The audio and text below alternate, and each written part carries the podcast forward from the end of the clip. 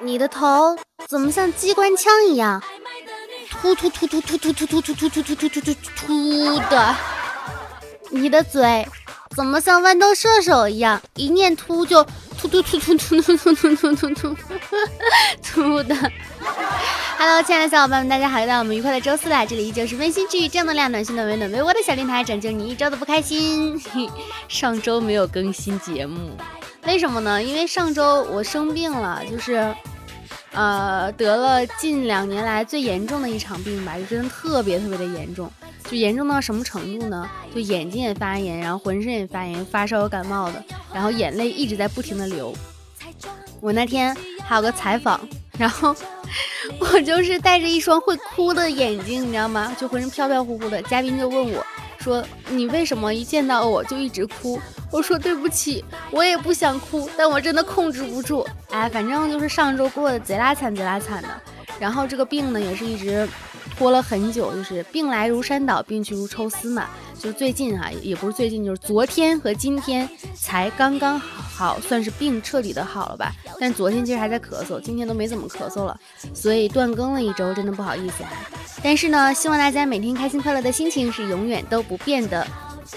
为了补偿大家，我准备今天好好给大家讲一些有趣的事情，让你们能够在这一周里面拥有一个好的心情。我依旧是你们的小可爱哟，哈哈。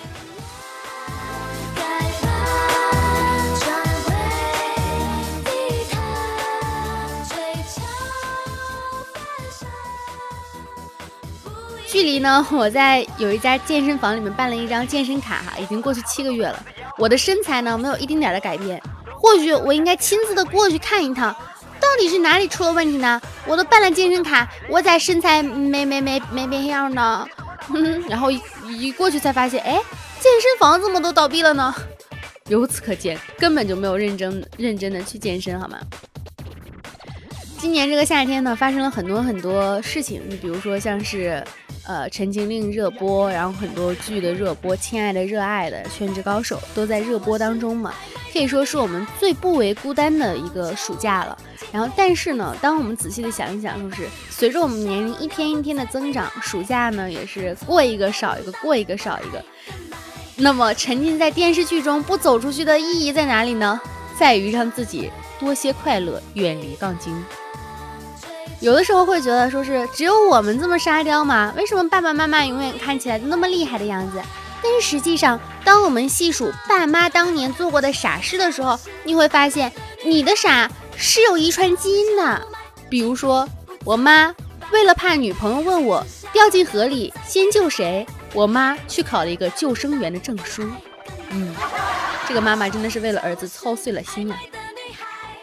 吃完晚饭哈，我爸。拿着我的梳子下楼了，我感觉到了一丝的疑惑，但我没有问他。然而就在刚刚，我爸在朋友圈里发了一条视频，他拿着我的小梳子给小区的一只小黑猫梳毛，并配文：“小猫真可爱。”我当时内心想法是：你觉得你看我和我的梳子可爱吗？说明爸爸还是有童心的。我妈小时候骑着电动车送我上学，载着我的书包到了学校，才发现没有带上我。我爸。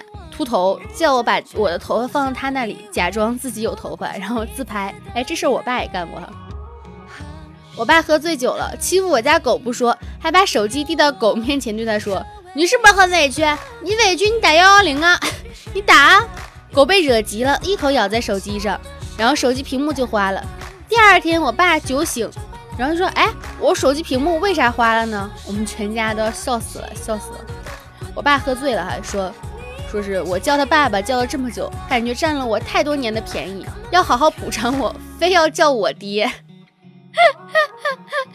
我觉得这个事情就特别的好笑，你们两个可以一起一边拍桌子一边玩，咱俩谁是谁的爸爸？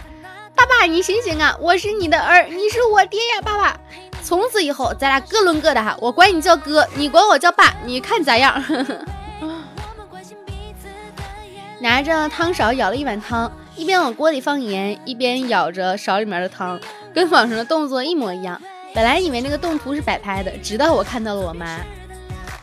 我妈呢，有一次不小心把爸爸的牙刷哈，就是弄到了马桶里，捞上来刷的非常干净，过了好几天才跟我爸说。有一次我高一的时候开家长会，我爸在高三的班级开完了，回到班级我发现没有我爸啊，我还以为他没来，结果提前过了高三。我的衣服洗完没有干，我妈就觉得电风扇吹太慢啊，决定放到微波炉里叮一下。我上完厕所出来，刚好看到微波炉里燃烧的熊熊火光，瞬间惊呆了。哎，惊人！我记得还有人什么叮什么内衣内裤，然后结果给叮化了。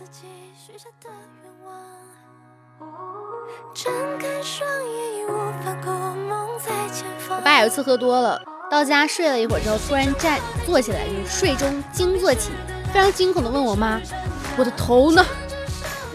就喝多喝多了，真的是一个特别搞笑的事情。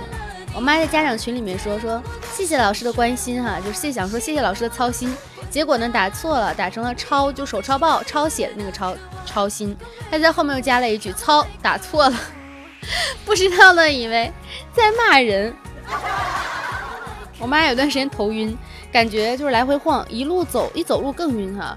就是越走越快越晕。她说她要用她最快的速度走，看看到底能有多晕。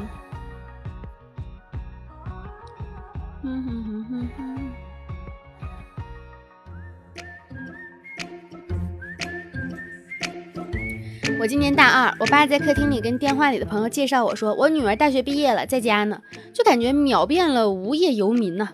爸妈永远都不太清楚你的年龄、你的专业、你在干啥、你多大了、上啥学呢。我妈今年四十六岁，吃鸡的时候让别人叫她小姐姐，这时候喊了一声妈妈，她骂我有病，就感觉特别的可爱。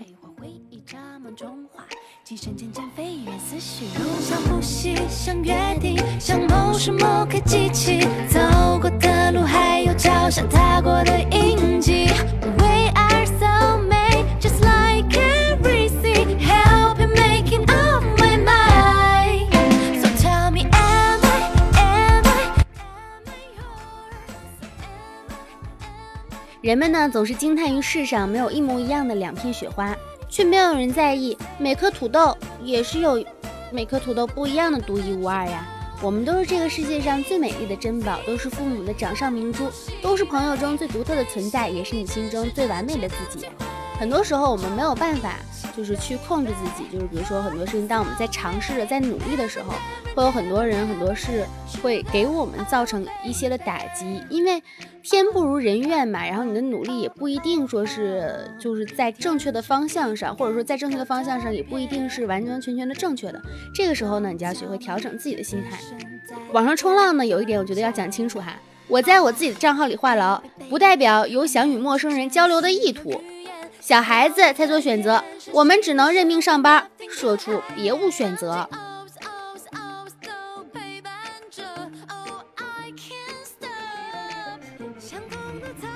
恋爱真是太难了，拜个拜个拜个把子，拜个把子比较容易。我最近比较忙的潜台词是，我在忙的事儿比你重要，请你识相一点。五年前的我看球哈，周一打开赛程表，这个周六三点有球，我就算熬夜通宵也一定要看完。两年前的我，我睡过了半场，还好有下半场，还好还好。一年前的我，我主队牛逼，一觉醒来又是一场胜利。现在的我，睡醒刷微博，哈，有比赛，啥时候的事儿？和谁踢的？我咋都不知道呢？这不就是看网球的我吗？恋爱的时候呢，最呃感觉最脆弱的不是关系里面的互相伤害和争吵，是我意识里自己大概没有被好好的爱过，不知道怎么去爱，我的善待都有点偏执走位。我知道自己在失控，就像是一封写给对方信里却没有对方，永远在提自己的事儿，但我不知道能怎么办啊！我不知道怎么去好好的爱一个人。刚刚室内电话铃声响起，一个陌生的声音说叫妈妈。我想说是什么变态电话，就大声的说叫什么妈妈变态。三十分钟后，我爸开车回来，我刚刚叫你妈妈听电话，你干嘛那么凶，连你爸的声音都认不出啊？不常讲电话，真的认不出电话那头的声音啊？叫妈妈，叫爸爸。新同事讲话的时候时常口无遮拦啊。今天午餐的时候说，年过三十还没有结婚的人，人生都蛮失败的。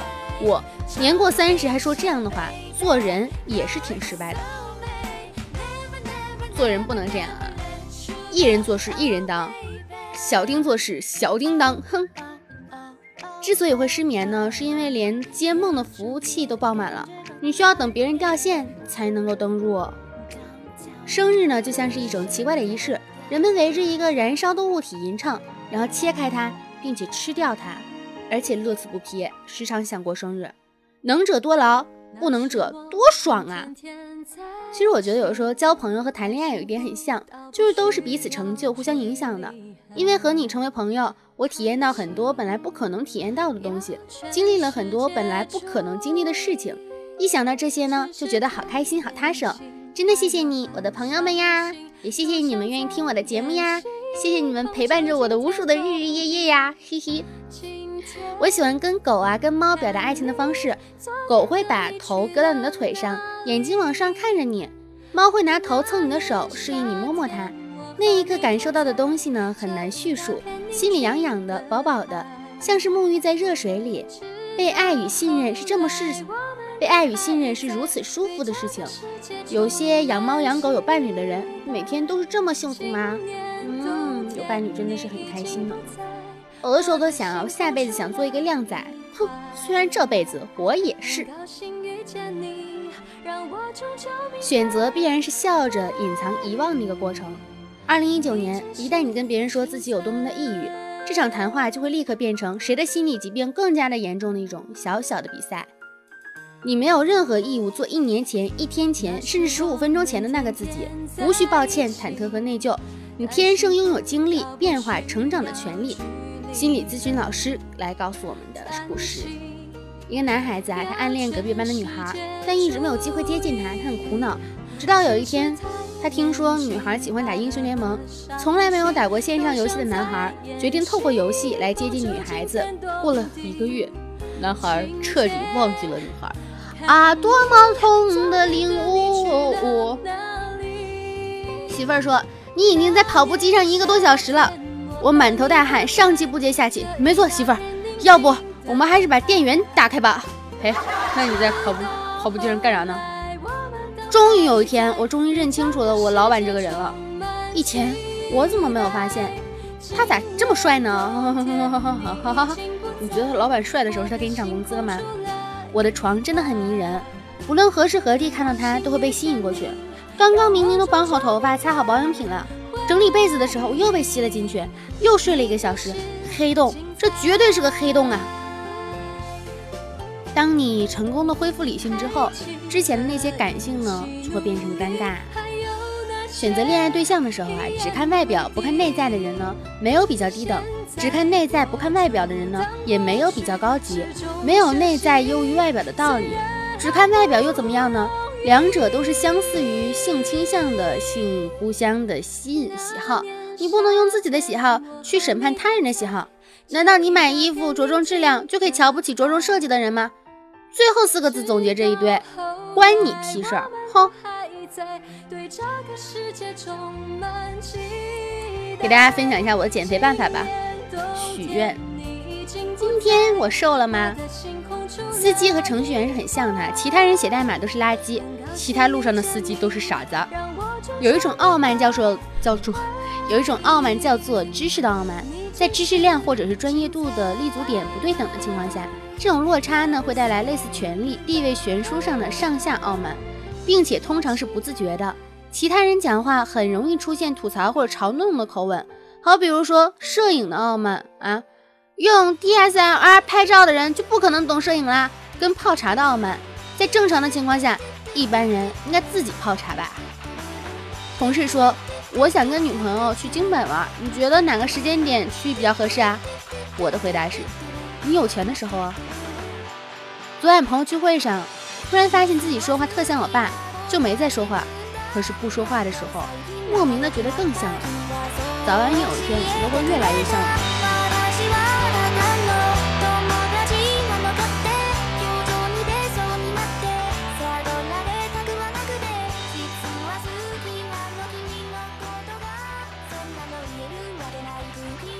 有人说，没有人能够走自己的路，特别是女人，女人就得嫁得好。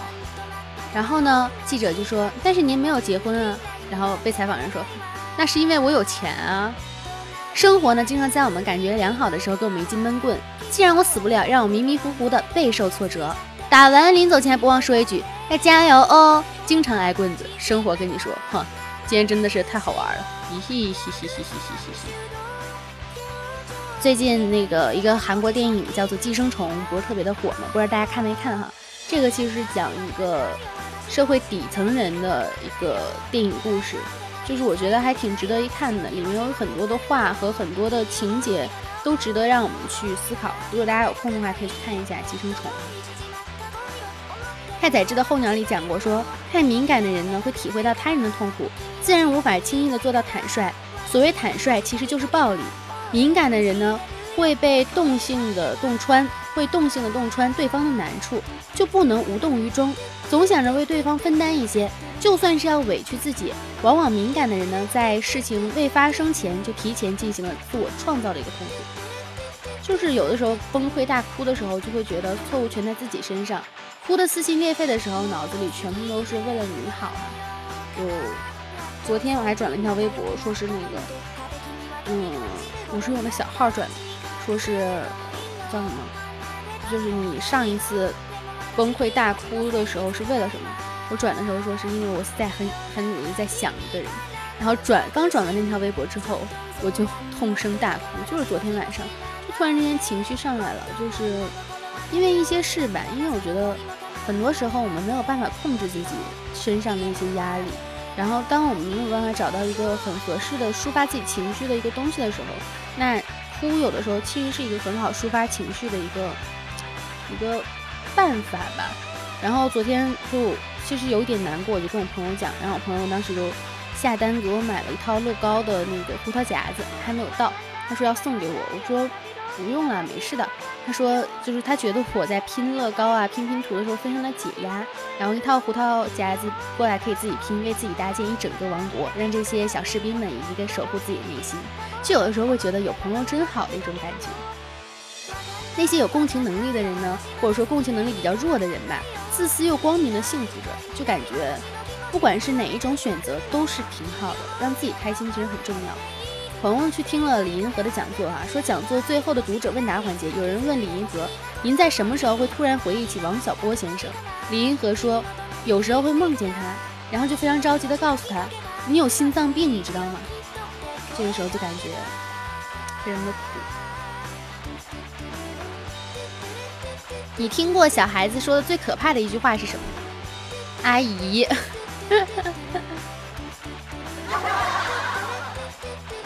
就是最近的吃烤鸭，我爸爸还有后妈和他的女儿，后妈给我爸爸，然后还有他女儿一人卷了一个，然后没给我弄，然后还说我真能吃，一张饼皮包好几个肉，然后我就没怎么吃了。后来大家吃不完了，又一直催我吃，让我多包一点，哼。就这种，有的时候会遇到这种家庭啊，让大家觉得很伤心。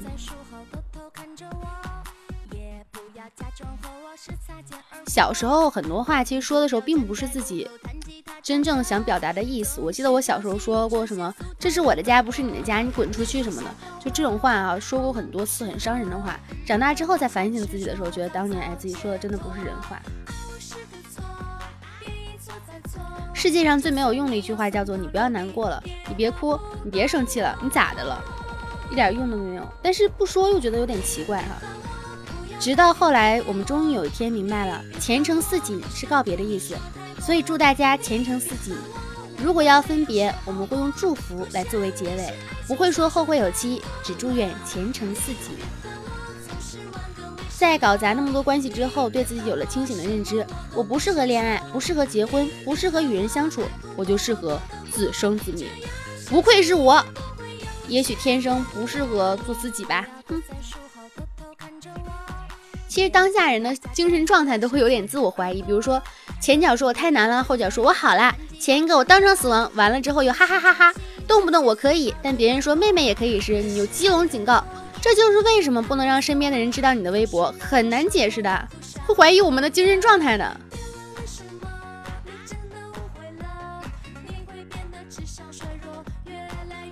有的时候，我们最需要的不仅仅是格式化自己，也需要格式化他人。心情的调节是一个非常难的一个过程和一个状态，就是坦白的讲，去希望每个人变得更好，然后但是又没有办法做到让自己真正的达到一个心情的一个释怀。呃，其实每一期的节目都是希望大家能够开心快乐的做自己，当然做自己的前提也是不能让别人不开心。唉，这两天就老有人问我，电台咋没更新呢？你是不是不更新了？你是不是放弃了？我心想，我不就上周一周没更新吗？咋回事？还有人说在喜马拉雅上搜我搜不到了。没有的事儿，我真的一直都在坚守在阵地上面，根本就没有放弃，好吗？然后，如果大家想听我的电台节目，在喜马拉雅上面搜索“一兔为快”，兔是兔子的兔，一兔为快就可以搜到我的电台了。然后呢，也可以在我的我的新浪微博叫做“浮夸的大哥兔小慧”，浮夸的大哥兔小慧。如果想支持我的创业项目呢，可以搜索并且关注微博“浮夸嗨聊”。如果想看我的视频呢，可以在 B 站上面搜索“浮夸情报站”。里面会有一些我的视频日志啊、vlog 啊，还有我采访的一些视频什么的。呃，如果大家有什么不开心呢，也随时可以私信跟我说哈。就是希望每天都能保持一个愉悦的好心情，希望大家能够长久的不生病。生病真的是太痛苦了，但是我因为生病收获到了快乐，为什么呢？因为我瘦了。因为前段时间病的，上周真的病的太严重了，就是完全没有办法。我甚至有两天没有办法下床，就是走路都不行，就走两步路都要在街边蹲着，就是休息一会儿，就身体状态不是特别的好。然后，哎，就希望大家保持健康吧。然后，希望你们每天开心。那本期节目到这里结束啦，青春阳光正能量，每天都是棒棒哒，爱你们么么哒，拜拜。